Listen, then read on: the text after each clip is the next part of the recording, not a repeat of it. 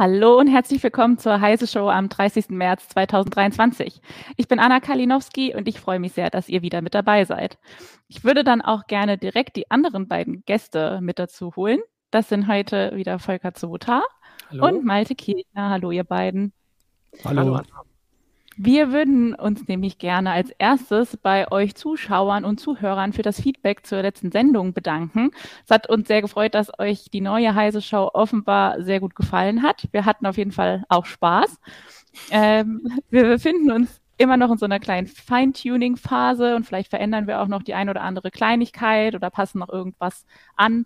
Ähm, deshalb schickt uns gerne weiter Feedback und euren Input. Äh, da freuen wir uns drüber. Genau. Dann äh, würde ich einmal kurz schon mal erzählen, um was es heute alles gehen wird.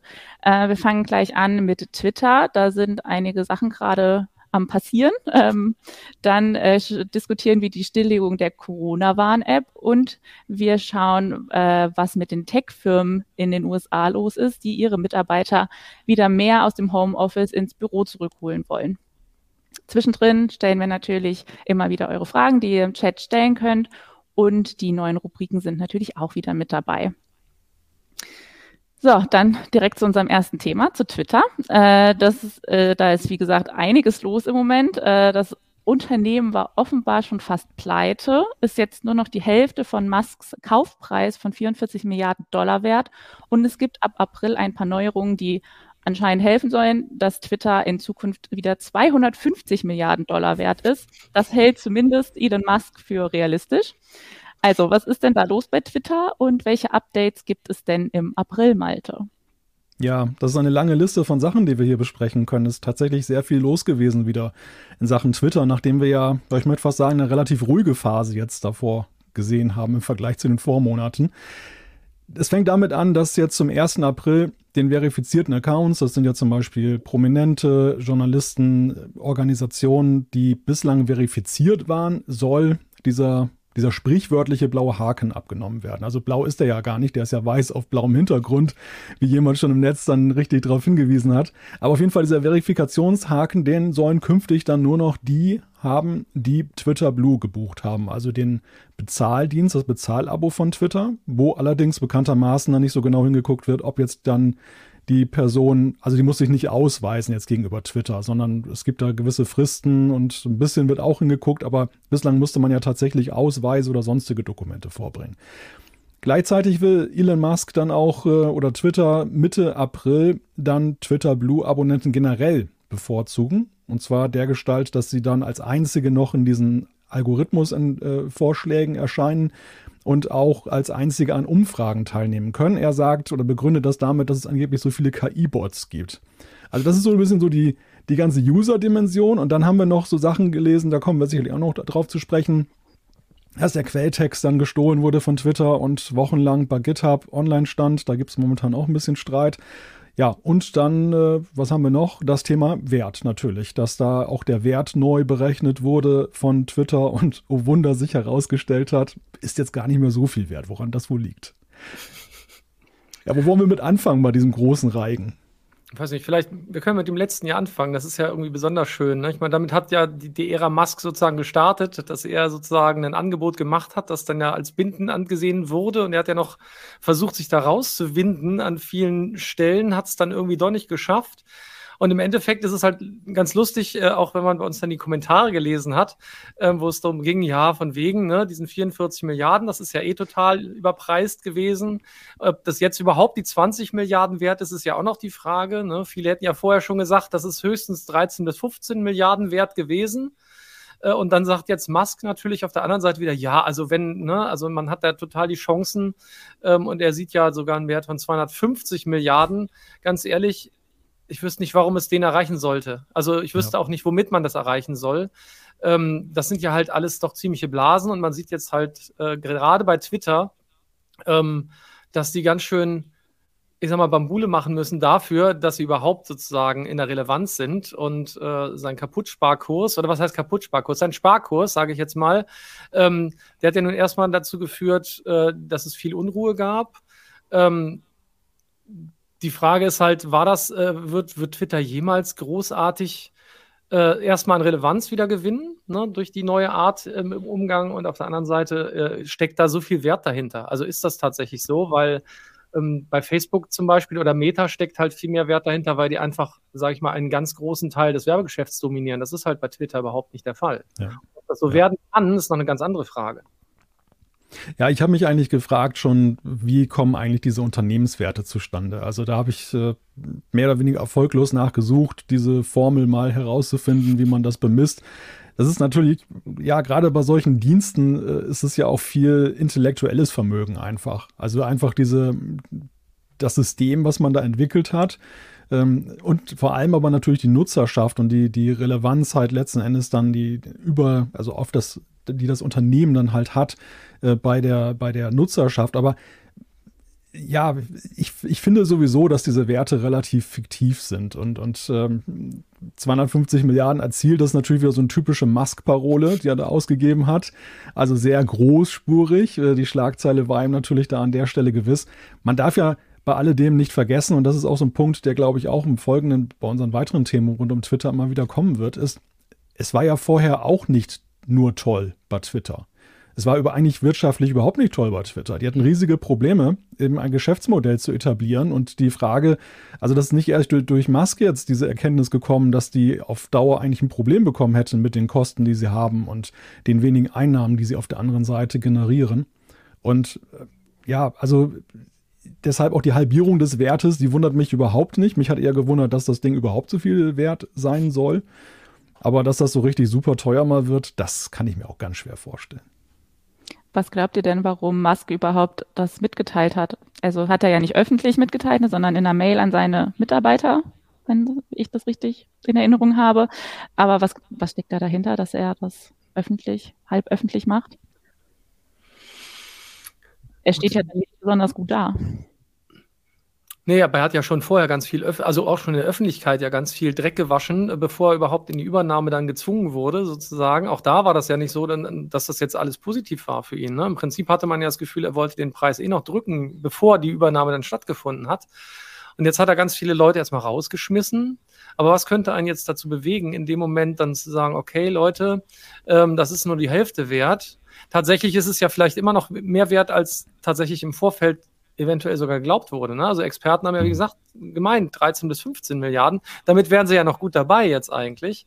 Ähm, aber ja, warum sagt man das? Um den Leuten klarzumachen, das wird hier unruhig bleiben möglicherweise.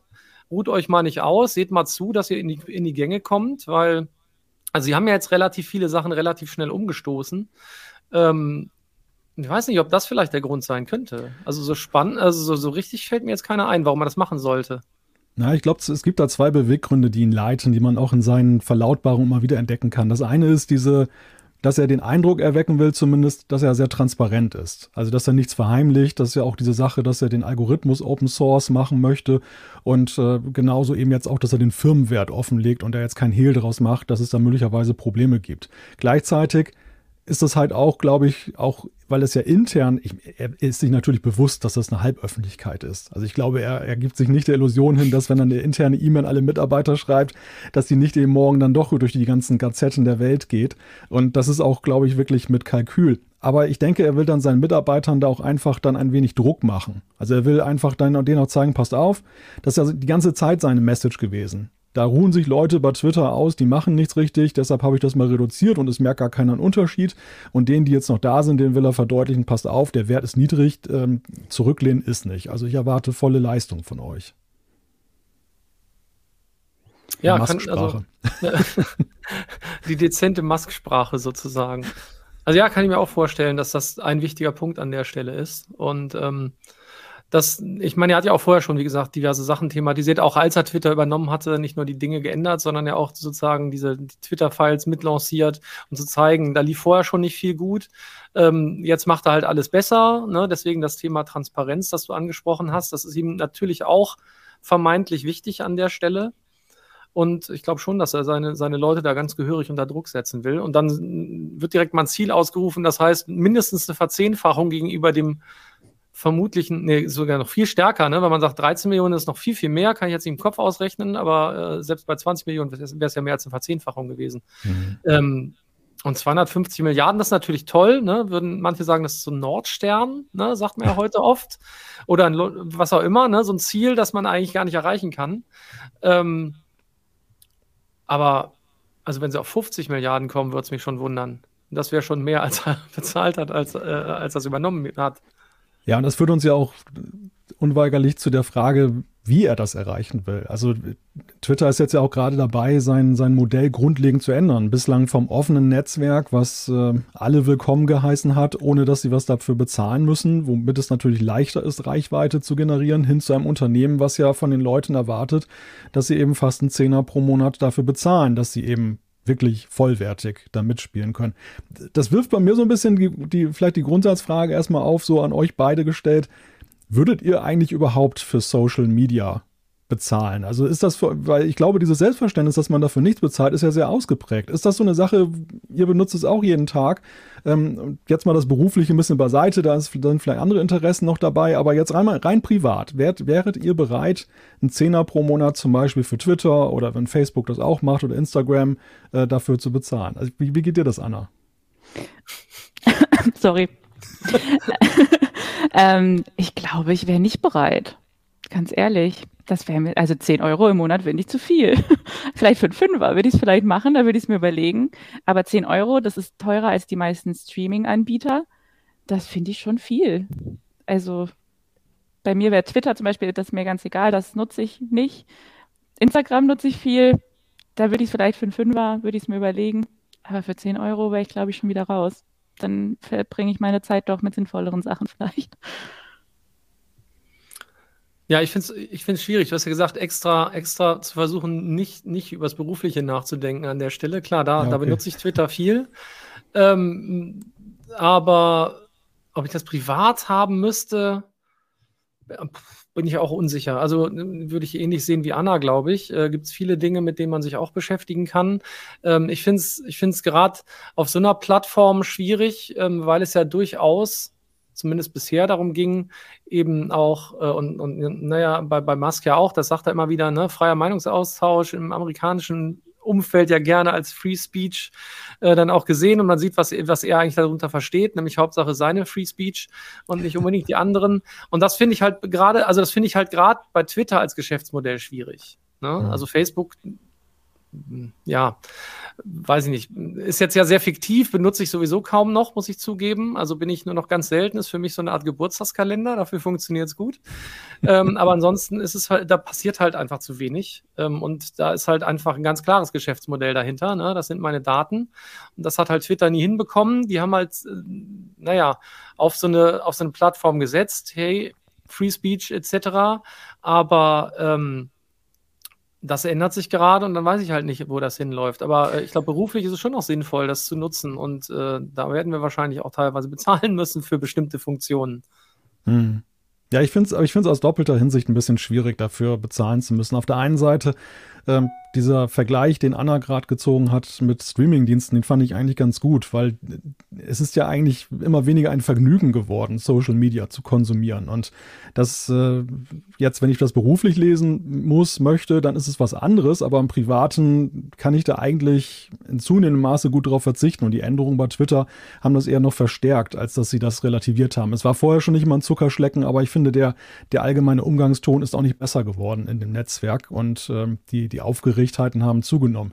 Also das ist das eine. Und das zweite ist, und das hatte die, die alte Twitter-Führung ja ganz anders gesehen. Bei denen war ja so der Gedanke, der Nutzer gibt uns ja auch was. Also die, der, der Wert des Netzwerkes kommt ja bei den aktiven Nutzern auch daher, dass sie das mit Content permanent befüllen. Die ganzen schönen Bilder, die wir da reinladen, wo sich andere erfreuen und liken und weswegen diese Leute überhaupt ins Netzwerk gehen, ist ja kein Selbstzweck. Man geht ja nicht in Twitter rein, weil man so toll vernetzt ist, sondern man geht da rein, weil man die sozialen Interaktionen anderer Menschen verfolgen will, die einem in irgendeiner Weise gefühlt nahestehen.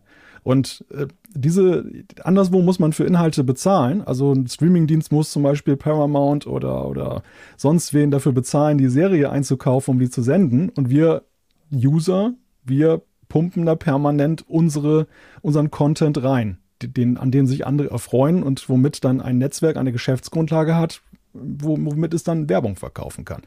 Und deshalb finde ich es persönlich schon sehr schwierig, da eben im Privaten zu sagen, dafür soll ich jetzt noch 10, 10 Euro pro Monat oder 8 Euro pro Monat bezahlen. Ja, sehe ich auch so. Also finde ich schwierig tatsächlich. Deswegen, also ne, da das zum Abo-Modell zu machen und gleichzeitig eigentlich Werbung verkaufen zu wollen, ist an der Stelle zumindest eine Herausforderung, weil wir selber für die Inhalte sorgen müssen, ne, wenn wir in dem Netzwerk sind. Das äh, ja, ist ein, hat ja bisher nicht gut funktioniert. Ob das jetzt äh, eben funktioniert, wenn man ein Abo-Modell dahinter klemmt und die Leute ungleich behandelt und damit bestimmte wichtige Meinungen möglicherweise nach unten drückt, schwierig. Wie ist denn eure Einschätzung? Denkt ihr, dass das viele Leute dieses Abo überhaupt abschließen werden? Also jetzt abgesehen von vielleicht bekannten Leuten, die, die sich quasi verifizieren wollen oder Firmen, aber jetzt so ganz normale private Nutzer, meint ihr, da gibt jemand das Geld für aus? Also wird schon, wird schon sicherlich einen, erklecklichen Anteil an Leuten geben, die das machen, aber ich glaube nicht, dass das ähm, ansatzweise reicht, um in Richtung dieser 250 Milliarden zu kommen. Also da müssen wir sich noch eine ganze Menge andere Dinge aus, äh, überlegen. Und ähm, also kann ich mir nicht vorstellen. Ich weiß nicht, ob der Chat da irgendwie Meinungen zu hat oder so, aber ich bin da echt unsicher. Ja, genau. Schreibt doch mal in den Chat, ob ihr, falls ihr Twitter-Nutzer seid, ob ihr euch das ernsthaft überlegt, da Geld für zu bezahlen. Und wenn ja, warum? Also, ja. aus welchem Grund also man das macht in dem Falle? Ich könnte mir vorstellen, dass es am Anfang schon viele Neugierige gibt, also die jetzt nicht sofort darauf angesprungen sind. Das ist ja auch das, was wir gehört haben, dass es im ersten Moment jetzt nicht ganz so einen Run auf Twitter Blue Abos gegeben haben soll. Aber ich höre zunehmend von Leuten, zumindest diejenigen, die Twitter treu geblieben sind, dass sie dann doch sagen, hm, ja, ausprobieren kann man es ja mal. Mal schauen, wie es, wie es sich entwickelt und dann will ich halt ein aktiver Part sein. Die Frage ist halt, ob das jetzt auf Strecke dann auch die Leute packt. Oder ob die irgendwann sagen, hm, ich habe da jeden Monat diese Ausgabe an Twitter, irgendwie bringt mir das gar nichts und das lasse ich jetzt mal. Also wir haben jetzt hier zwei Leute im Chat. Catpick7 7 sagt, wird es nicht bezahlen, versteht aber auch den Sinn von Twitter nicht. und äh, IC Yogi schreibt auch auf gar keinen Fall. Nee, auf keinen Fall. Gar steht da nicht. Auf keinen Fall. Also auch eher nicht bereit. Der Chat. Nee, ich, ich finde es auch, wie gesagt, ich finde es schwierig. Wie gesagt, beruflich ist das eine andere Geschichte. Ähm, da geht es mir dann aber, äh, also wird es vor allem mir darum gehen, ähm, dass wir vielleicht dann doch eben in der Lage sind, eben an Umfragen teilzunehmen, welche zu machen und so weiter und so fort. Wenn man, das könnte man ja als, als berufliches Tool durchaus verwenden. Und ich glaube auch für, für äh, ich sag mal, Freiberufler und so kann das schon interessant sein, auch insbesondere die, die schon ein großes Netzwerk haben ähm, die sich eins aufgebaut haben bei Twitter, für die ist es natürlich auch nochmal noch schwieriger, ne? zu sagen, okay, ich habe jetzt vielleicht, keine Ahnung, 10.000 Follower und die haben mir immer viel geholfen und ich habe da Umfragen gemacht und so und es wäre mir schon wichtig, dass ich da immer noch repräsentative Ergebnisse kriege. Aber wenn nicht mehr jeder teilnehmen kann, ist natürlich auch blöd. Jetzt ja, haben wir auch noch, noch mal eine andere Meinung, sorry, aus dem Chat äh, von Iskrimur. I'm sorry, wenn das nicht stimmt, wie ich hier immer die ganzen Usernamen ausspreche. Äh, der schreibt, äh, wenn der Service stimmt, wird auch bezahlt. Aktuell steht Twitter für mich auf der Abwartenliste, bin aber auch kein Power-User, der damit sein Geld verdient. Sobald der Nutzen den Preis überwiegt, warum nicht? Aufwiegt, sorry. Also durchaus eine Überlegung, das zu zahlen. Bin gespannt. Ja, vielleicht liegt ja auch so die die Magie im Bundle nachher. Jemand im Chat schreibt auch gerade, es werden ja sicherlich noch weitere Vorteile freigeschaltet. Also denkbar ist natürlich auch, dass Musk dann eher so in die Richtung denkt, dass, äh, ja, so wie Amazon das ja zum Beispiel auch macht. Ne? Da zahlt man ja seine paar Euro, seine knapp 10 Euro pro Monat, kriegt Videos, äh, Fotospeicher, kann Musik abspielen und kriegt die Pakete noch kostenlos dann nach Hause geschickt, wenn man was bestellt. Das ist so eine Mischkalkulation dann wird. Ich, ich weiß jetzt nicht, was man von, von, von Musk nach Hause geschickt haben möchte, aber ich, ich, tippe auf Krypto-Wallet und ähnliche Dinge wahrscheinlich oder so. Oder NFTs oder solche Dinge, weiß ich nicht. Also ist halt Hauptsache, immer die Frage. Oder sie nehmen noch mehr weg. Ne, den ja. freien Nutzer, also den, den, den, freien Nutzer noch mehr einschränken, weiß ich nicht, ob das aber der richtige Weg ist. Ja, ich glaube, das ist aber eine Gratwanderung, weil was du gerade sagtest, Volker, man muss ja letztendlich ja sehen, dass ja eben diejenigen, die ihr Netzwerk da unterhalten, jetzt dann dann auch noch weiterhin die Kontakte pflegen können, beziehungsweise eben diese, diese Inhalte bekommen, wegen derer sie ja überhaupt auf dem Netzwerk sind. Und mhm. wenn sich das jetzt auf diesen, für diese für dich Seite reduziert, dass die Vorschläge alle von Twitter Blue sind, ich glaube, dann wird diese, diese für dich Seite wahrscheinlich bald wieder verschwinden, weil sie total langweilig ist.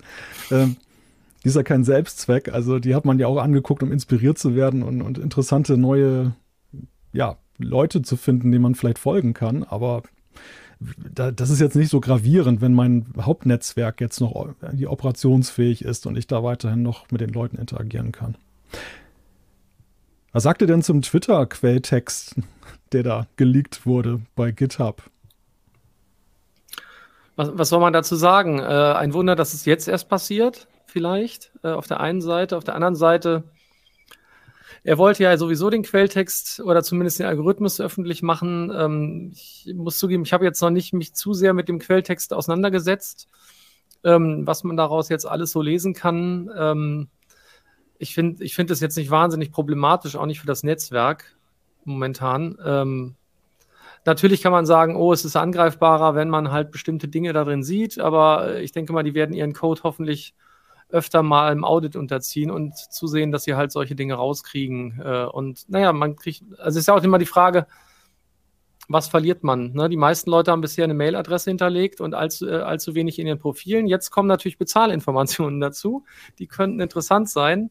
Ähm, aber ansonsten äh, gibt es so viele Fake-Profile, wo man, wo ich gar nicht weiß, was passieren würde, wenn die jetzt alle sozusagen, wenn man an die dran käme, zum Beispiel. Ne? Das wäre ja sozusagen was, wo, wo man möglicherweise ähm, Probleme wittern könnte.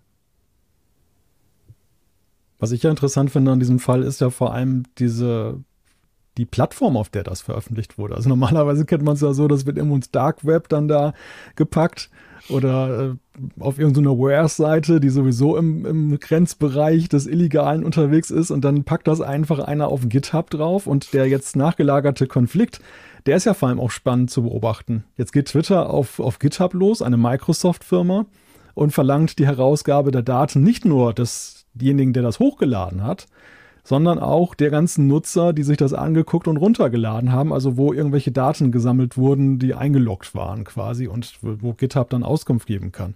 Da bin ich mal wirklich sehr, sehr gespannt, ähm, ob sie damit durchkommen. Es gab jetzt ja diese, diesen, äh, diese Gerichtsanordnung, dass sie das jetzt dem Gericht liefern sollen, aber die kann auch angefochten werden. Das ist jetzt doch kein Beinbruch.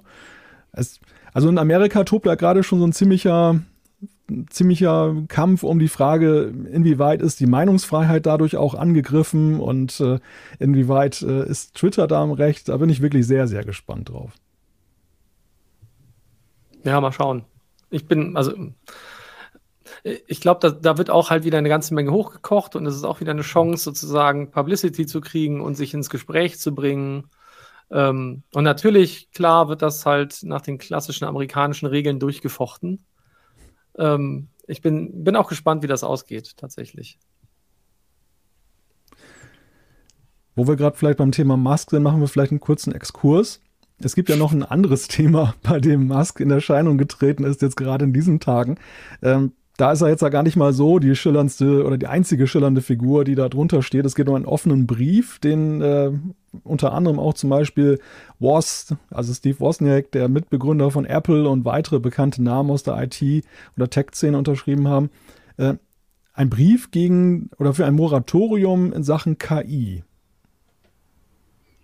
Ja, tatsächlich ähm, äh, fordern die, glaube ich, dass, dass ungefähr ein halbes Jahr jetzt erstmal diese ganz, dieser KI-Wahnsinn mal stoppen muss. Ne? Also GPT-4 ist da sozusagen der Anlass gewesen, ähm, weil sie sagen, und das ist gar nicht so sehr von der Hand zu weisen, ähm, dass durch das Tempo, das da gerade entsteht, ähm, bei diesen ganzen KI-Veröffentlichungen, also man hat das Gefühl, ja, jeden Tag kommt was Neues. Ähm, und insbesondere diese Sprachmodelle werden jetzt überall range, rangeflanscht, sage ich mal, sodass jedes Tool demnächst irgendwie mit ChatGPT oder irgendeinem anderen Tool äh, oder einer anderen KI sozusagen oder, oder ja, einer, einem generativen Sprachmodell, so würde ich es mal nennen. KI ist ja immer so sehr hochtrabend, äh, zusammenarbeitet. Und ja, das wird an vielen Stellen ganz viele Jobs in der nächsten Zeit beeinflussen. Und jetzt gibt es so eine Hysterie. Und diese Hysterie kann dazu führen, dass halt einfach Sachen ganz schnell kaputt gehen oder kaputt gemacht werden oder zerredet werden oder eben Sachen über Kopf gehen, ganze Unternehmen eventuell. Und da kann ich verstehen, warum die sagen, oh Leute, lasst uns doch mal gucken. Und die haben ja auch so ein paar Forderungen aufgestellt. Ne? Es sollte so ein Governance, äh, eine äh, äh KI-Governance geben, damit man eben so ein bisschen einen klaren Blick hat, ähm, dass, dass eben nicht die Ethik komplett über Bord geworfen wird äh, und solche Themen. Das finde ich schon ganz interessant, aber ich bin echt nicht sicher, ob man das aufhalten kann. Und äh, ich meine, nur weil, weil, die, weil keine Ahnung, tausend prominente Leute das unterschrieben haben, ähm, wird sich das fürchte ich trotzdem nicht aufhalten lassen. Eine interessante Frage dazu, die ich mir auch gerade gestellt habe und die Surfax hier ähm, im Chat gerade gepostet hat, ähm, haben für diese KI-Pause auch, oh, jetzt ist er mir weggeflutscht, auch Firmen gebeten, die weit vorne bei der KI-Entwicklung sind oder nur jene, die Zeit zum Aufholen brauchen. Das würde mich auch interessieren. Tatsächlich hat Stability AI, ne, so heißen die, glaube ich, ähm, äh, auch unterschrieben. Also der Chef von den Leuten, die Stable Diffusion mitentwickelt haben, das ist ja der erste äh, der erste, sage ich mal, Text-zu-Bild-Generator gewesen, der, sage ich mal, für Furore so gesorgt hat, neben Midjourney. Ähm, insofern, ja, auch dort ist es so, ob die jetzt das machen aus dem Grund, dass sie sagen, äh, wir müssen aufholen, weiß ich gar nicht so sehr. Ähm, tatsächlich, also ich sehe durchaus, dass eine Gefahr in dem Ganzen bestehen kann, stehen halt aber auch riesige Chancen auf der anderen Seite entgegen, aber man weiß ja, wie schnell solche Sachen sozusagen über den Haufen Gefahr, äh, geworfen werden oder äh, wo halt irgendwas unter die Räder kommt, weil, wie gesagt, im Moment tatsächlich, man muss ja, oder anders, man muss vielleicht immer sagen, wenn so ein Hype entsteht, dann wird der natürlich immer wahnsinnig überbewertet. Ne? Auch die Funktionsweise und die Fähigkeiten dieser, dieser KIs werden total überbewertet. Und im Moment versucht jeder der Schnellste zu sein. Also jede, ne, sieht man ja, Google versucht was rauszubringen, Microsoft, Meta, alle sind dabei, alle Großen sind vor allem dabei und, und überbieten sich mit Tempo jetzt plötzlich. Und da können halt ganz viele Sachen passieren, die vielleicht so nicht sinnvoll sind. Und deswegen äh, drüber nachdenken finde ich wichtig. Ob man stoppen kann, bin ich sehr, sehr unsicher. Aber das ist auf jeden Fall schon wichtig, drüber nachzudenken. Die Frage ist auch wie. Also ist das dann eine Selbstverpflichtung, dass die Unternehmen dann sagen, hey, wir hören jetzt mal auf, KI zu entwickeln und wir, wir stoppen das Trainieren des nächsten GPT? Oder ist es so, dass dann der Gesetzgeber dann was machen müsste? Und wenn ja, wie macht er das denn überhaupt? Wer, wer kontrolliert diese Einhaltung? Und nutzen das nicht auch dann wieder kleine Startups dann teilweise aus, die sagen, ach, ist mir doch Schnurzpiep egal, wenn die Großen sich da selbst limitieren, das ist meine Chance, die jetzt zu überholen.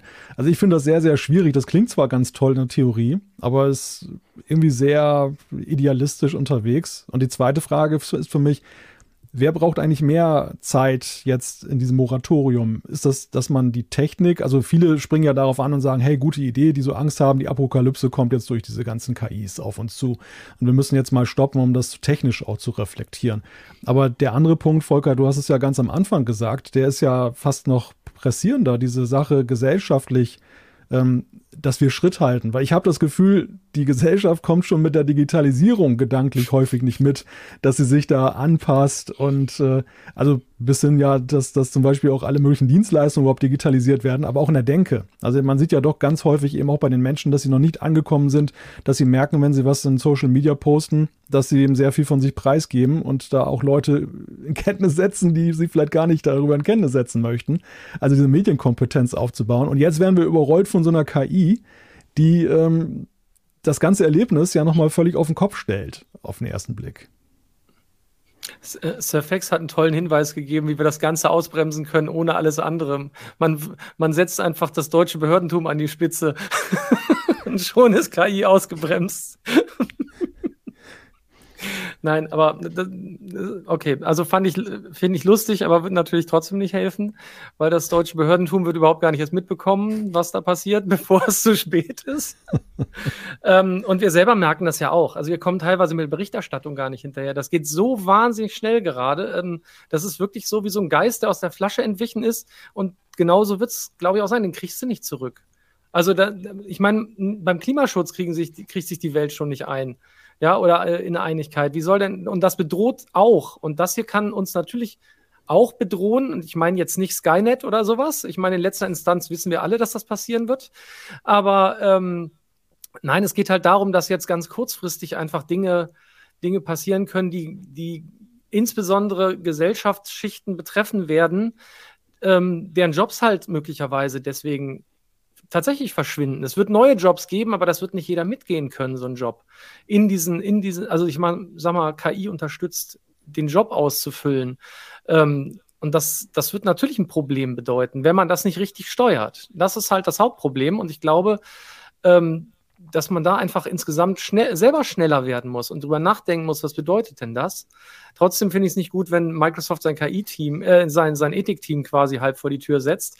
Ähm, das braucht man natürlich auch. Und ich glaube, die ganze Diskussion darüber, die muss jetzt erst nochmal kommen.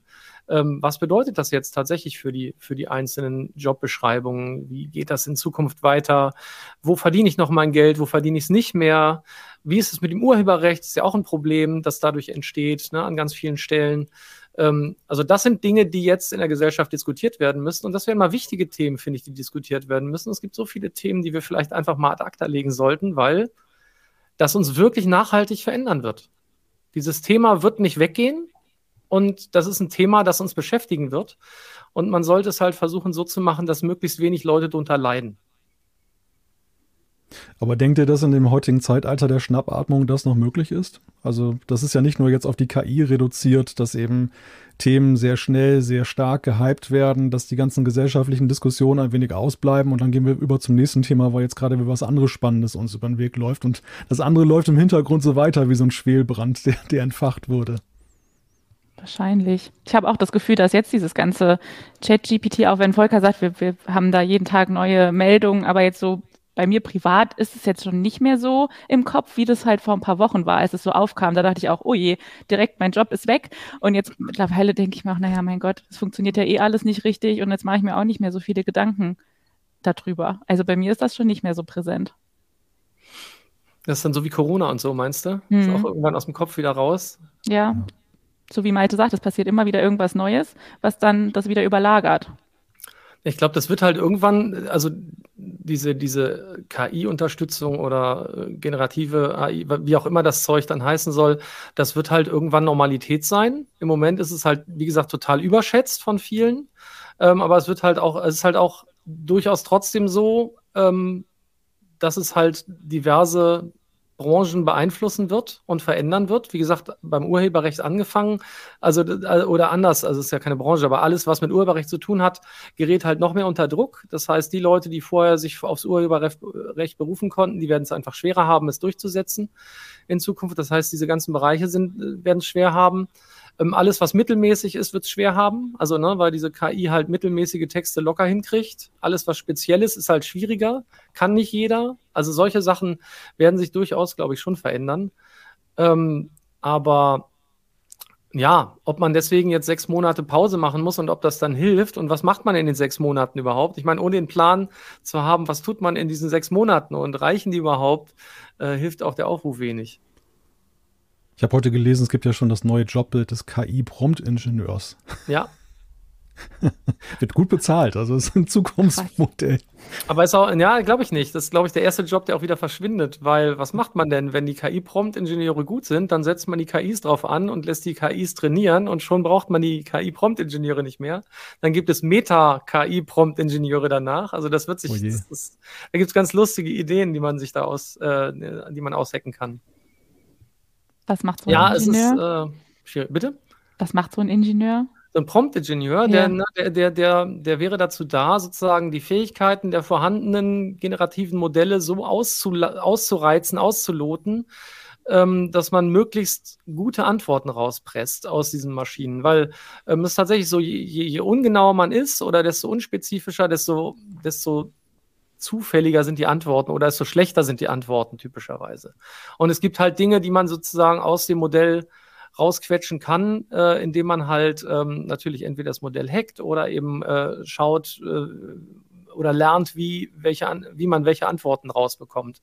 Und das ist so ein bisschen, wie man früher gut googeln konnte oder, äh, Entschuldigung, Suchmaschinen benutzen konnte. Gab es Leute, die können das gut, die kriegen gute Antworten daraus und es gibt Leute, die können das nicht so gut. Ähm, und äh, da unterscheidet halt, oder da ne, unterscheidet sich halt Spreu vom Weizen ganz gut. Und das wird halt da auch so sein bei den, bei den äh, generativen Sprachmodellen zum Beispiel und bei anderen Modellen. Man muss halt immer lernen, damit umzugehen. Ich kann auch keine Autos reparieren. Es gibt aber Leute, die können das wirklich gut. Die haben das nämlich geübt. Zum Beispiel. Oder geben zumindest vor, dass sie es gut können. Das ja, oder so. Auch, ja, oder das, das ist ja auch das KI-Problem, dass ja dieses Vorgeben von Wissen eben auch ja manchmal ähm, das Problem ist, dass wir einfach dann darauf vertrauen, dass dieser allmächtige Computer das jetzt halt weiß, weil er so unglaubliches Wissen hat und in Wirklichkeit behauptet er irgendeinen Stoß. Ja. ja, ich bin, bin sehr gespannt. Also ich meine, die, am Ende ist ja auch so ein bisschen die philosophische Debatte dahinter. Menschen haben immer Werkzeuge gebaut, die ihnen genützt haben, auf die eine oder andere Weise. Natürlich sind dann auch Jobs überflüssig geworden. Also ich denke zum Beispiel im Druckbereich, äh, der, der klassische Setzer, der damals dann die Bleilettern gesetzt hat, wurde überflüssig durch die DTP und die ganze äh, Fotoreproduktion. Aber es war ja am Ende immer so, dass es trotzdem Werkzeuge blieben. Bei der KI wenn ich die, mir manchmal diese Diskussion angucke, habe ich so den Eindruck, da wird etwas geschaffen, was sich im schlimmsten Falle irgendwann völlig unabhängig vom Menschen macht und ähm, sich quasi selbst dann auch am Leben erhalten und befüllen kann. Wenn, dachte ich jetzt gerade dann, als, als Volker sagte, dann, dass dieser neue Job dann auch wieder verschwinden wird, weil irgendwann das, das Lernmodell halt dann auch dahingehend erweitert wird, dass es sich selber sozusagen dann da warten und, und erweitern kann. Ich sag ja, Skynet, da warten wir alle drauf. oh je. Ja. Haben wir noch was Spannendes aus dem Chat zum Thema Twitter und im weitesten Sinne KI? Wir haben hier einige Meinungen, die sagen, dass man das Ganze halt regulieren müsste, anstatt dass man jetzt die Entwicklung stoppt, weil das wird nicht für realistisch gehalten. Ähm, sagt zum Beispiel CatPick 7, nötig wäre erhebliche Regulierung und die Ausarbeitung dauert sehr viel länger als sechs Monate. Genau. Regulierung wird wird zu spät kommen. Also wird es geben müssen, klar, aber also man arbeitet ja auch schon an diesem europäischen AI Act, um, es zu versuchen zu regulieren. Ähm, das hilft natürlich nicht, wenn es in Europa reguliert wird. Die Hauptproblematik sehe ich, das ist ein weltweites Phänomen wie das Internet. Es hilft auch nicht, das so also alles in, in Europa zu regulieren oder in einem Land. Das ist halt ein weltumspannendes Ding und die Leute werden trotzdem drankommen. Und wir sehen jetzt schon, wenn man, wenn man gut trainiertes Modell hat, dann kann man das auch irgendwann offline nehmen und es dann offline weiterverwenden. Also man braucht gar nicht immer eine Internetverbindung, es sei denn, man ist auf aktuelle Ergebnisse angewiesen. Und das heißt, ähm, man könnte sich dann irgendwann, ne, gibt es vielleicht irgendwie hier die BitTorrents, äh, in denen dann die ganzen KI-Modelle drin sind, dann hat man halt das trotzdem und kann es nutzen. Ähm, weiß nicht. Schwierig. Regulierung wird kommen, aber Regulierung ist zu langsam. Und sechs Monate schaffen die nie. Derzeit ist nicht mal das Problem erfasst. genau. So, wollen wir dann vielleicht mal diesen Themenblock zumachen und zu unserer ersten Rubrik des Tages kommen? Gerne. Die What the Fuck News der Woche. Genau unsere What the Fuck News der Woche. Ähm, ich versuche gerade kurz was zu teilen, damit ihr was sehen könnt dazu. Moment, jetzt gleich. Äh, unsere What the Fuck News der Woche hat den schönen Titel Elon Musk, Twitter und die Kakophonie der Presseanfragen. Also wir bleiben bei Musk und Twitter. Äh, die Meldung, die ihr jetzt hier seht, die ist schon von letzter Woche. Ich hoffe, ihr verzeiht mir das, aber ich wollte die unseren Zuschauern und Zuhörern nicht vorenthalten. Äh, Malte hat die Meldung sogar selbst geschrieben, die, wie ich finde, sehr gelungen ist. Ähm, und da geht es darum, dass Twitter seine Presseanfragen ab sofort nur noch mit einem Kackhaufen-Emoji beantwortet. Elon Musk hat das äh, selbst verkündet in einem Tweet. Ähm, ich nehme mal an, dass wahrscheinlich auch die Presseabteilung von Twitter von den Massenkündigungen betroffen war und sie jetzt keine Zeit mehr haben oder niemanden mehr haben, der irgendwelche Presseanfragen beantworten kann.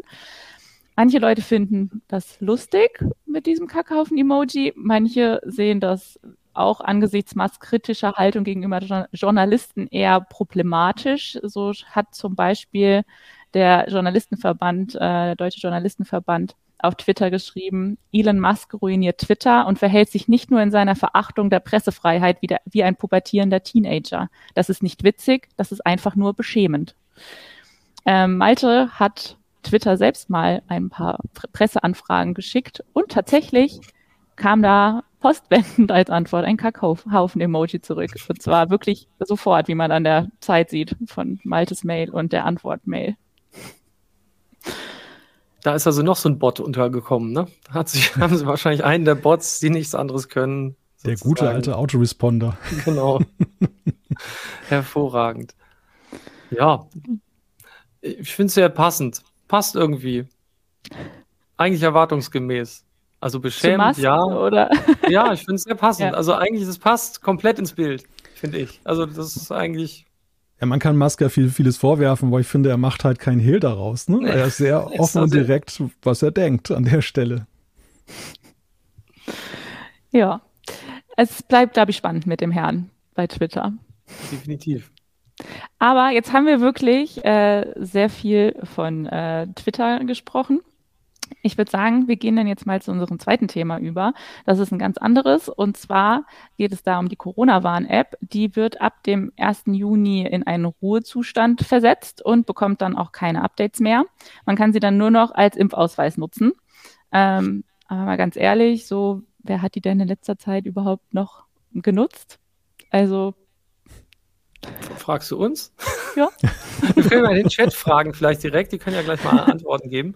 Ähm, also ich habe die App vor mehreren Monaten vom Handy gelöscht. Mhm.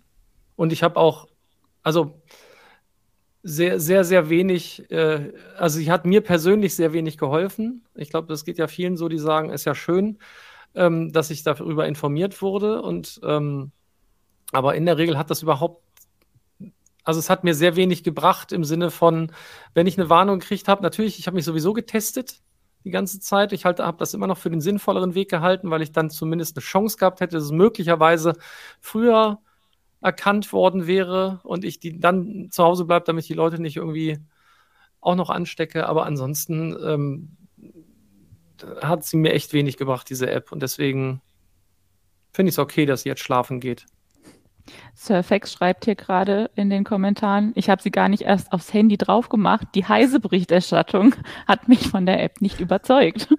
Ja, haben wir keine Werbung für die App gemacht. Nein, nein, natürlich nicht. Die ist super teuer gewesen. Die ganze Vergabe von den Verträgen war hoch, hochgradig dubios. Äh, Telekom und SAP haben das ja im Wesentlichen gemacht. Ähm, das ist schon alles also da haben wir durchaus eine sehr kritische Berichterstattung gehabt, alleine wegen, wegen vielen Millionen, die da reingesteckt wurden. In anderen Ländern ne, werden auch alle im, haben auch, glaube ich, alle im, äh, im, im, Forum vorgerechnet, war es halt viel günstiger.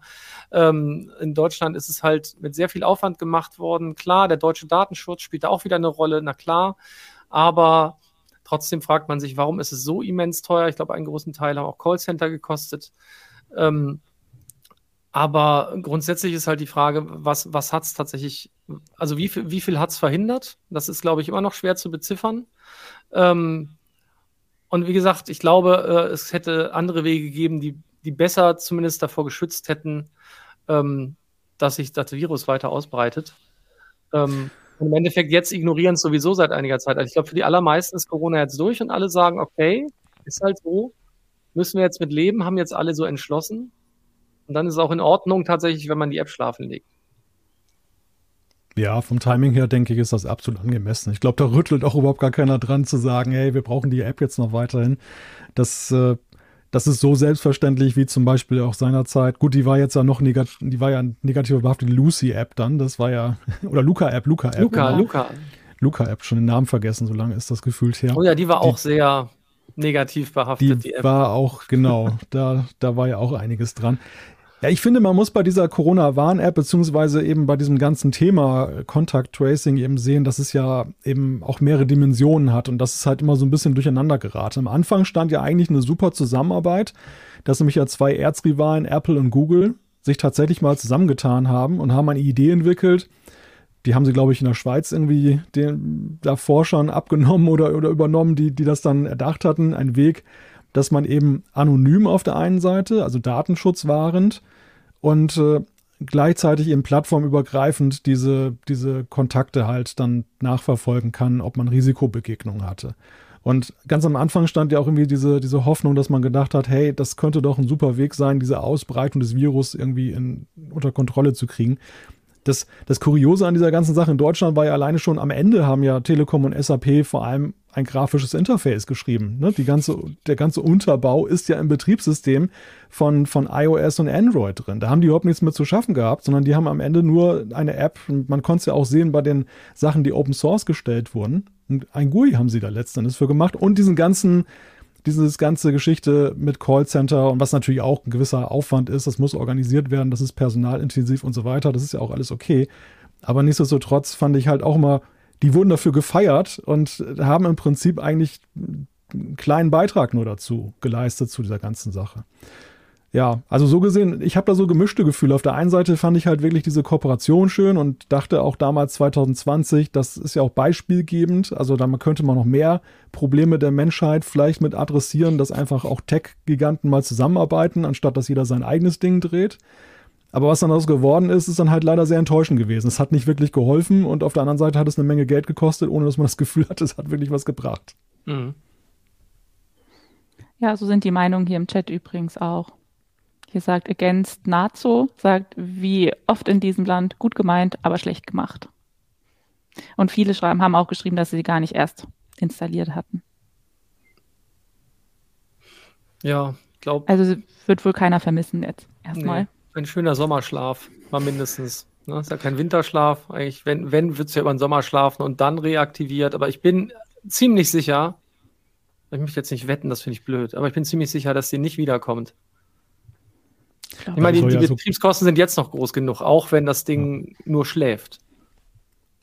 Also, ja, und die soll ja auch tatsächlich auch aus den App Stores rausgenommen werden. Also die, die schlafen gelegt im Sinne von die, diejenigen, die sie installiert haben, da wird es noch einen Server geben, den man anrufen kann und da soll ja auch dann der, der Impfausweis noch äh, nutzbar sein. Wobei ich mich auch frage, wer nutzt denn noch und wer, wer hat denn noch einen Impfausweis und, und äh, zeigt den irgendwo vor?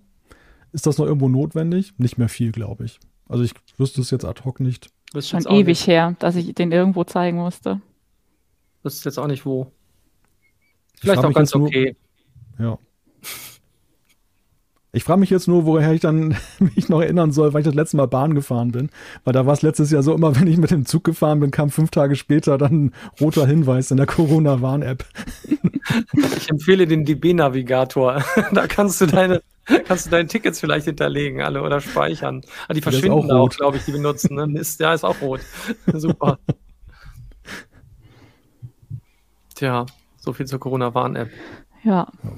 Wollen wir dann direkt weitermachen? Gerne. Mit unserer zweiten Rubrik für heute. Wir können ja ein bisschen aufholen, sozusagen, nachdem das erste Thema ja. viel gebraucht hat. Also, zweite Rubrik geht jetzt los. Der Nerdgeburtstag der Woche. Genau. Diese Woche hat, äh, Moment, hat äh, Evan Williams, der Mitbegründer von Twitter, schon wieder Twitter, sorry, äh, Geburtstag, der wird morgen 51. Ähm, der Unternehmer hat kurz studiert, hat dann aber recht schnell abgebrochen und hat dann erstmal in verschiedenen Startups in der Tech-Branche gearbeitet. 1999 hat er dann Blogger gegründet. Das ist eine Plattform, auf der Nutzer Blogs veröffentlichen konnten. Äh, das war damals was ganz Neues. Ähm, und die Begriffe Blog und Blogger wurden hauptsächlich von Evan Williams geprägt. 2006 hat er dann zusammen mit Jack Dorsey und Biz Stone Twitter gegründet. Äh, bis 2010 war er dort dann auch CEO und bis 2019 Vorstandsmitglied. Mittlerweile konzentriert er sich aber auf eine seiner anderen Firmen, ähm, die heißt, wie heißt sie? Sorry, Medium heißt sie. Äh, auf der können Privatpersonen und professionelle Journalisten Texte veröffentlichen. Ähm, was vielleicht noch ganz interessant über ihn zu wissen ist, als Donald Trump 2016 Präsident wurde und seinen Erfolg hauptsächlich Twitter zuschrieb, hat sich Williams dafür entschuldigt. Ähm, er hat nämlich eigentlich die Annahme gehabt, dass so eine Plattform wie Twitter, auf der jeder frei seine Meinung sagen kann, die Welt zu einem besseren Ort machen würde. Aber die Wahl von Donald Trump hat dann quasi bewiesen, dass das leider nicht so ist.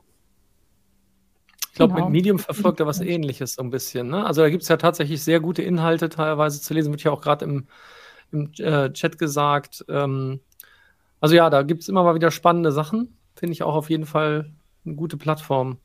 Wir haben allerdings auch Todesfälle zu beklagen gehabt, ne? Weiß nicht. Also das ist natürlich nicht passend zu der Rubrik, aber ähm, wem, wem LZW was sagt, äh, äh, Ziff und Lempel sind halt, also Lempel ist schon vorher, äh, ich glaube, letzte oder vorletzte Woche verstorben.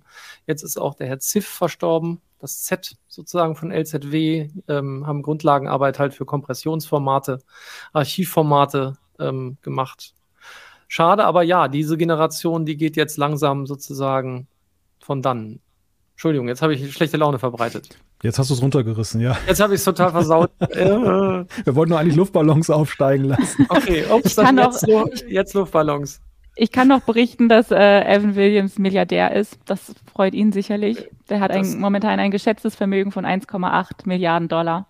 Nicht ganz so viel wie letztes, äh, letzte Woche unser Nerd-Geburtstag, ähm, aber immerhin 1,8 Milliarden ist auch ganz nett. Kann man auch, kann man was mitmachen, glaube ich. Ich glaube auch. So, dann würde ich sagen, machen wir jetzt mit unserem dritten Thema weiter. Äh, Nochmal ein ganz anderes Thema. Ähm, Out of Home Office feiert die Präsenzarbeit in Tech-Firmen ein großes Comeback. Weil die großen Tech-Firmen Meta, Apple und Amazon wollen ihre Mitarbeiter aus dem Homeoffice wieder ins Büro holen und das sogar teilweise verpflichtend.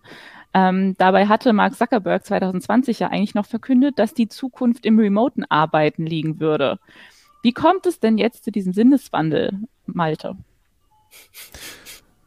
Ja, es ist ja ein, man muss das differenzieren. Das ist tatsächlich von Unternehmen zu Unternehmen unterschiedlich. Apple war ja die ganze Zeit eigentlich nicht dafür, die Arbeit ins, ins Homeoffice zu verlagern. Die, die waren eigentlich, sobald es ging, schon dabei und haben gesagt, so drei Tage Regel, sehend, dass die Mitarbeiter das halt dann doch besser finden, ähm, auch gerne mal von zu Hause aus zu arbeiten, aber eben mit einer klaren Vorgabe. Wobei sie sich da auch zurzeit sehr wohl mit quälen und jetzt genauer hingucken und kontrollieren und Sanktionen auch da dann da androhen. Also es scheint auch nicht so richtig bei den Mitarbeitern zu funktionieren, das Ganze. Ähm, denn es gab ja zwischenzeitlich auch mal so Proteste und dann sah es so aus, wenn es ruhig wird, aber das ist jetzt nicht wirklich eingetreten. Dann gibt es Amazon, die das dann die ganze Zeit den Abteilungsleitern überlassen haben. Und äh, da konnte jeder in seiner Abteilung gucken, wie es gerade passt. Jetzt haben die auch eine Drei-Tage-Regel eingeschafft. Drei Tage Präsenz, zwei Tage maximal Homeoffice. Naja, und Facebook Meta ist eigentlich noch das Spannendste an der ganzen Sache weil Mark Zuckerberg hat damals 2020 gesagt, Remote-Arbeit ist eigentlich die Zukunft. Also er sah gar, sah gar nicht mehr so wirklich, dass in 10, 15 Jahren noch großartig in Präsenz gearbeitet wird. Klammer auf, war natürlich schon so ein bisschen Werbung fürs Metaverse dann auch, Klammer zu. Aber jetzt ist auch Meta zu anderen Erkenntnissen gekommen, aber sehr differenziert. Sie sagen halt, es ist im Großen und Ganzen okay. Bei jüngeren Mitarbeitern, gerade im Onboarding, die jetzt neu einsteigen, hat man aber gemessen, dass die Effizienz höher ist, wenn sie zumindest eine Phase X dann im Unternehmen sind. Das ist spannend. Ich weiß gar nicht, wie die, wie die da Effizienz messen tatsächlich. Also, ne, das, ich weiß gar nicht, ob es da Details zu gab bisher schon oder ob die das nur so mitgeteilt haben. Ähm, tatsächlich glaube ich, haben, haben viele äh, oder, oder viele, viele Leute, viele Leute auch hier aus, äh, sicherlich, die, die gerade zuschauen, werden da sicherlich so ihre Erfahrungen auch gemacht haben. Bei uns war das ja auch so, ähm, ne, ähm, dass, dass es hieß, ja, es gab erstmal einen, einen, einen groß oder einen sehr schnell den Versuch, die Leute wieder ins Büro zu bekommen zu einer Zeit, wo es wahrscheinlich nicht so angemessen war. Dann ist die, die Zeit der Erkenntnis gekommen, sozusagen, äh, wo man gesagt hat, okay, wir müssen flexibler sein. Ähm, flexibler sein heißt meistens, man wird zu flexibel im Sinne von, die Leute sind halt viel seltener da, als man sich vielleicht wünschen würde. Und wir haben halt auch diverse Sachen festgestellt. Ne? Also wir hatten neue Mitarbeiterinnen, neue Mitarbeiter in der Zeit, äh, von denen sind manche gar nie angekommen, so wirklich. Ne? Die sind auch wieder gegangen in dem Zeitraum, also in den letzten zwei Jahren sind gekommen und gegangen. Das ist total schade. Ähm, und das war bei uns schon auch zum Teil darauf zurückzuführen, dass die gar nicht so sehr in ein Team reingekommen sind, weil, weil ich glaube, die Erkenntnis, was man tun muss, äh, hybrid sozusagen ähm, oder eben ganz remote die Leute äh, bei Laune zu halten und auch sozusagen ein neues Unternehmen ranzukriegen, ähm, das ist halt echt schwierig. Das ist halt nie, kein Selbstläufer jedenfalls, haben wir festgestellt. Und dann gibt's halt immer noch den, den Fakt, es gibt halt Leute, ähm, die auch bei uns angefangen haben in der Pandemie. Die haben manche anderen Mitarbeiter noch nie wirklich getroffen. Die kennen die also nur so, wie wir uns gerade sehen, eben aus Videocalls. Und da fehlt halt einfach eine Dimension. Da fehlt halt einfach was. Man kann tatsächlich nicht so anknüpfen, behaupte ich mal. Also aus, aus leidvoller Erfahrung inzwischen. Und ähm, ich glaube, das ist schon auch eine Erkenntnis, die man, die man da äh, mitnehmen muss aus dem ganzen Thema. Und das ist echt nicht so einfach. Deswegen ähm, kann ich immer wieder diesen, den, den Drang verstehen, dass man sagt, Mensch, die Leute sind zusammenkommen, man ist kreativer, man, man geht anders mit den Menschen um und so weiter und so fort. Aber ich glaube, auch da ist so halbwegs der Geist aus der Flasche, das hatten wir ja vorhin. Ähm, man wird das nicht komplett zurückdrehen können. Und ich glaube, einen zu großen Zwang auszuüben, finde ich keine gute Idee. Eher muss man Anreize schaffen, weswegen die Leute reinkommen sollen. Das ist übrigens für alle super, ähm, weil die Leute, die im Büro sind, an, oder die, die immer reinkommen ins Büro, an die sollte man ja auch denken. Das ist so ein bisschen wie, wie, wie man halt, äh, naja, äh, die treue Kundschaft auch immer mal wieder mit was Gutem sozusagen beglücken sollte, mit Angeboten. Ähm, und auf der anderen Seite eben die, die jungen Leute, die neuen Leute, die müssen ja nicht unbedingt jung sein, aber neue Leute halt mit reinzuholen und sozusagen so ein Team zu formen. Und wenn das wichtig ist für ein Unternehmen, dann, dann sollte man sich da, glaube ich, tunlichst Gedanken zu machen. Hm. Aber ist es nicht auch für Unternehmen wichtig, weiterhin halt Homeoffice anzubieten, weil bei der momentanen Marktlage ist es ja auch nicht so einfach, neue Leute zu bekommen. Und ich glaube, dass man da überhaupt nicht wieder zurück kann. Also die Leute, also die Unternehmen müssen Homeoffice anbieten, sonst kriegen sie die Leute gar nicht mehr, ist meine Meinung. Definitiv. Deswegen die Anreize schaffen, dass die Leute trotzdem reinkommen. So Malte ab und zu mal hier zu sehen zum Beispiel. Ja, gelegentlich. ja, ich habe dazu zwei Gedanken. Zum einen kann ich da schon nachvollziehen, gerade am Anfang ist es wirklich sehr hilfreich, wenn man eben dann auch mal in Präsenz dann da ist. Und das muss gar nicht ewig sein, aber dass man überhaupt in Präsenz da ist. So rein remote zu arbeiten, die Leute niemals in echt zu sehen, finde ich auch recht schwierig. Das, das, dafür sind wir einfach Menschen und, und nicht Maschinen. Das ist sicherlich so ein Punkt. Und ähm, ja, über die Dauer dieser Präsenzphase kann man sich dann vortrefflich streiten. Aber ich glaube, dass man das grundsätzlich machen sollte, ist eigentlich eine gute Sache. Ich habe zwei Gedanken zu dem Thema. Das eine ist aus Arbeitnehmerperspektive. Ich glaube, diese Remote-Situation, und das ist vielen Arbeitnehmern auch noch nicht klar, setzt auch voraus, dass man für sich auch viel mehr auch von der sozialen Interaktion einfordert. Also es gibt ja Menschen, die sind sowieso sehr, sehr aus sich herausgehend und die, die gehen diese Interaktion ein, aber es gibt auch Menschen, die sind sowieso, die sind sehr passiv und da ist schon auch in der Präsenzarbeitswelt immer schwierig gewesen, sie in ein Team einzubinden und mhm. ja, sag ich mal, ihnen ein Wohlgefühl zu geben und ähm, dass, dass sie letztendlich dann bleiben. Und das ist, glaube ich, in der Remote-Welt dann halt noch schwieriger. Also, und, und da ist die Herausforderung auch größer für den Einzelnen, wenn man eben auf dieses Arbeitsmodell geht, dass man eben auch dann sieht, dass man den menschlichen Kontakt eben zu anderen hat und nicht irgendwo so isoliert wird. Man kann leichter isoliert werden, wenn man da nicht aktiv wird. Der zweite Punkt, der mir so durch den Kopf geht, auch mit Blick auf Effizienz und so, ist natürlich für, und da, da sprechen ziemlich wenige drüber, es ist ja auch für Mitarbeiterführung eine ganz neue Welt geworden durch Remote. Also, äh, und ich habe auch festgestellt, es gibt Führungskräfte, die brillieren in der Präsenz, weil sie einfach so, sag ich mal, so charming sind, dass, dass sie die Menschen um sich herum einnehmen, aber die tun sich enorm schwer, wenn sie vor einem Monitor noch sitzen und eine Kamera auf sie gerichtet ist. Also, die, die sind komplett wie ausgewechselt, einfach in der Mitarbeiterführung. Da sind echt so Welten, ob man den Leuten in echt begegnet oder eben dann halt virtuell.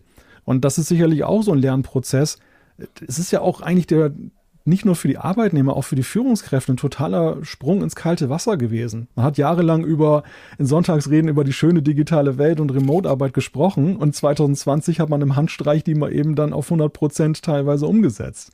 Also das, keiner kann ja auch jetzt sagen, dass das, dass das sofort funktionieren musste. Und ich glaube, das ist so jetzt dieser Prozess, wo in verschiedenen Ausprägungen jetzt geguckt wird, wie kann man da irgendwie so ein Gewicht, äh, ein Gleichgewicht dann herstellen zwischen den ganzen Sachen.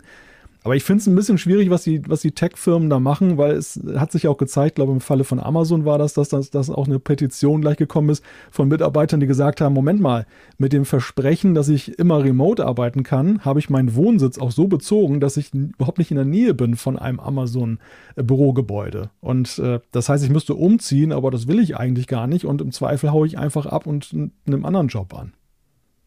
Ja, das ist das, was ich meinte, dass die Unternehmen halt sich da anpassen müssen. Wenn die Leute nicht kommen wollen, dann kommen die nicht.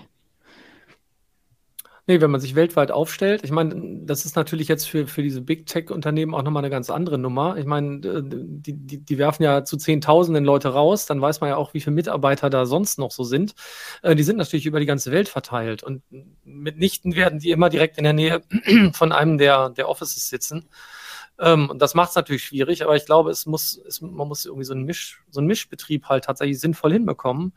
und vielleicht dann tatsächlich sagen, ja, okay, jetzt aber, keine Ahnung, einmal im Quartal machen wir halt irgendeine größere Geschichte, machen da Workshops, tralala, da kommst du bitte nochmal rein, damit man die, die Leute halt auch mal trifft. Und natürlich gibt's, ich glaube, man muss halt viel flexibler werden in dem, wie man, wie man das macht. Man kann halt nicht jeden gleich behandeln. Man kann nicht von jedem erwarten, dass er drei Tage da ist.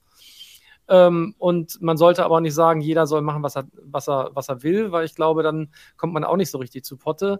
Man muss halt zusehen, dass man das möglichst ja, wie gesagt, möglichst mit Anreizen, glaube ich, versieht, dass die Leute sehen, aha, das Unternehmen hat ein Interesse an mir und äh, ich versuche mich auch nicht einzuigeln. Und dann gibt es noch den Punkt, den Malte ja gesagt hat, es gibt halt Leute, die von sich aus dann so verschwinden sozusagen. Also die, die arbeiten vor sich hin, aber man sieht sie nicht mehr und man kann sie nicht ins Team integrieren, die arbeiten nur vor sich hin. Und das wird halt dann auch schwierig, ne? Also weil das halt für das Gesamtteam dann jetzt ein bisschen ungreifbar wird. Ich glaube, das, das ist eine große Herausforderung. Und ja, jetzt zu sagen, alle sollen wieder zurückkommen und drei Tage Woche durchziehen, klar, das ist halt, ne, wenn man gerade so Amazon, Apple und Co., die haben riesige, riesige Gebäude, die sie da leer stehen haben oder halb leer stehen haben. Die werden sich auch was anderes erhoffen. Und natürlich ist das so ein typisches Chefding, muss man auch sagen. Chefs möchten immer, dass die Mitarbeiter um sie rum sind, damit man ihnen möglichst schnell was mitteilen kann. Und hier jetzt immer im Moment zu sagen, okay, ich mache jetzt einen Call, ich schreibe dir was in den Chat, den kann man immer entgehen. Ja, aber wenn der Chef in der Tür steht, das geht halt nicht, dem kann man nicht entgehen. Ich glaube, das ist so ein bisschen so ein Ding. Ja, ich wünsche mir das auch manchmal, Leute direkt ansprechen zu können, eben aber aus einem anderen Grund. Weil ich mir denke, wenn jemand vor so einem Videocall sitzt, dann kann der immer eine gute Miene zum bösen Spiel machen. Aber ich kriege gar nicht mit, ob es dem schlecht geht, der Person, wenn die nicht aus sich selbst rausgeht, die Person, und sagt, ey, irgendwie, das läuft hier alles nicht. Und genau das ist nämlich oft ein Problem. Die Leute fressen es in sich hinein und sitzen im, im Homeoffice und äh, gehen einem verloren. Und so, das ist so ein bisschen eine Problematik, die ich manchmal sehe. Das finde ich schade. Und außerdem, ganz ehrlich, ich, ich interagiere lieber mit Menschen direkt vor Ort tatsächlich, weil ich glaube, da kommen andere Sachen mehr raus. Das, das typische Beispiel ist halt dieses, man trifft einen beim Kaffee und quatscht dann da. Das tut man halt nicht, wenn man remote da ist. Der virtuelle Kaffee schmeckt auch übrigens gar nicht so gut. Warten wir auf das Metaverse. Da ja, schmeckt der oh, ja, unbedingt, unbedingt. Ich warte aufs Metaverse. Ich freue mich. Ja, im Chat haben wir da auch ähm, ähnliche Meinungen, dass es halt äh, schon was anderes ist, wenn man vor Ort das Mitmenschliche halt erlebt. Also auch nicht nur arbeitstechnisch gesehen, sondern dass man auch einfach ähm, persönlich zusammenkommt. Aber es gibt auch Meinungen äh, von ein, zwei, habe ich hier gelesen, die seit 15, 16 Jahren komplett im Homeoffice arbeiten und damit überhaupt keine Probleme haben und auch nicht vereinsamen. Ja, hat, denke ich, alles Vor- und Nachteile, wird wahrscheinlich auch beides einfach jetzt koexistieren in Zukunft. Ja, wahrscheinlich. Alles klar. Dann würde ich sagen, gehen wir jetzt zu unserer letzten Rubrik über. Die Quizfragen der Woche. Genau, den Quizfragen der Woche. Äh, letzte Woche war sie ja Thema hier in unserer Sendung, die Zeitumstellung.